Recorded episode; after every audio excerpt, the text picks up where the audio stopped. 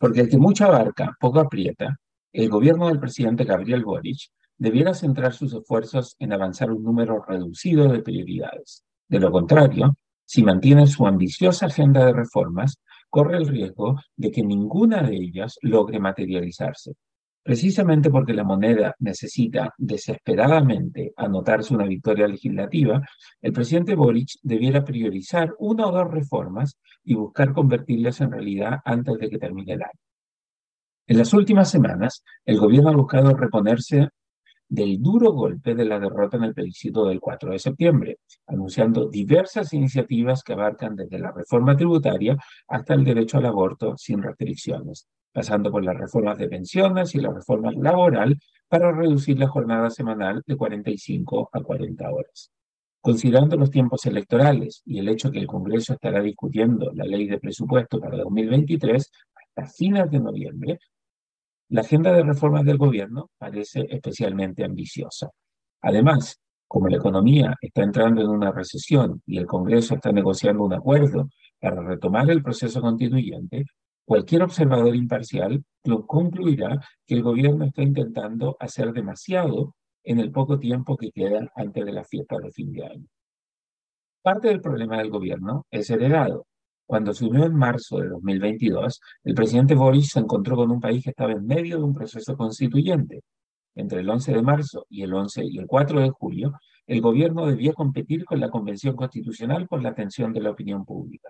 Como el gobierno cometió los típicos errores de principiante y otros no tan típicos, producto de la incomprensible decisión de Boric de nombrar a un equipo político con poco peso y poca experiencia, la administración del PDC, Frente Amplio, desperdició la luna de miel y rápidamente vio caer su aprobación.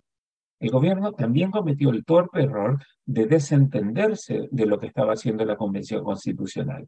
Aunque tenía una enorme legitimidad electoral, Boris no hizo nada para evitar la radicalización de la Convención Constitucional. Como si no se hubiera enterado de que su gobierno tendría la tarea de defender la cuestión del apruebo, Boris no intentó influir en el contenido de la nueva constitución. A sabiendas de que el electorado quería un texto moderado, Boris no hizo nada para advertir a la convención de que ese camino de radicalización podía terminar mal. El presidente Boric tuvo que moderar su discurso después de que su radical mensaje en primera vuelta le hiciera obtener solo el 25,8% de los votos. En segunda vuelta, Boris ganó holgadamente porque se moderó mucho más que su rival, José Antonio Castro.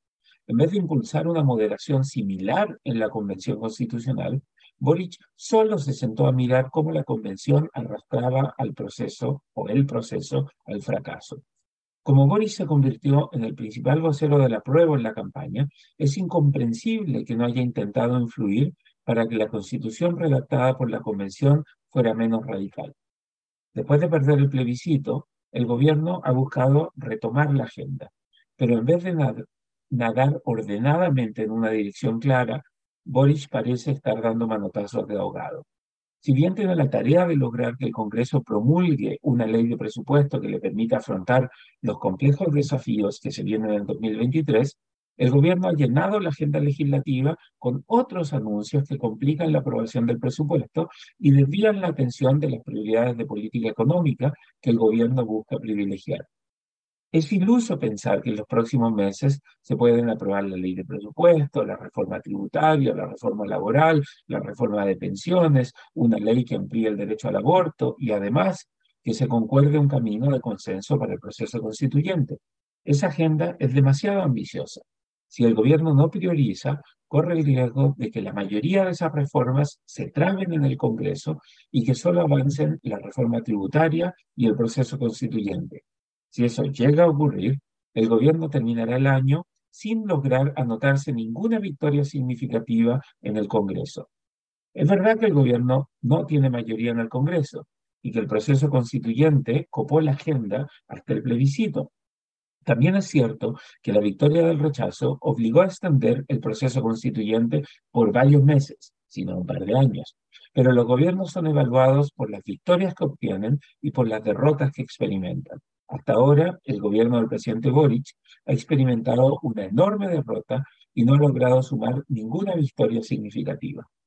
En vez de aspirar a meter varios goles a la vez en lo que resta del año, el gobierno del presidente Boris debiera concentrarse en lograr una primera victoria sobre la que puede después comenzar a construir más logros. Para eso, la moneda debe tomar la difícil decisión de reducir el número de frentes abiertos que tiene ahora en el Congreso.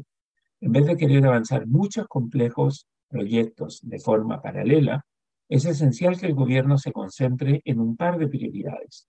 Si logra una primera gran victoria legislativa, la moneda adquirirá fuerza y credibilidad para avanzar nuevos proyectos en el Congreso.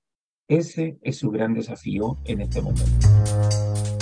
El libero, la realidad como no la habías visto. Haz que estos contenidos lleguen más lejos haciéndote miembro de la red Libero.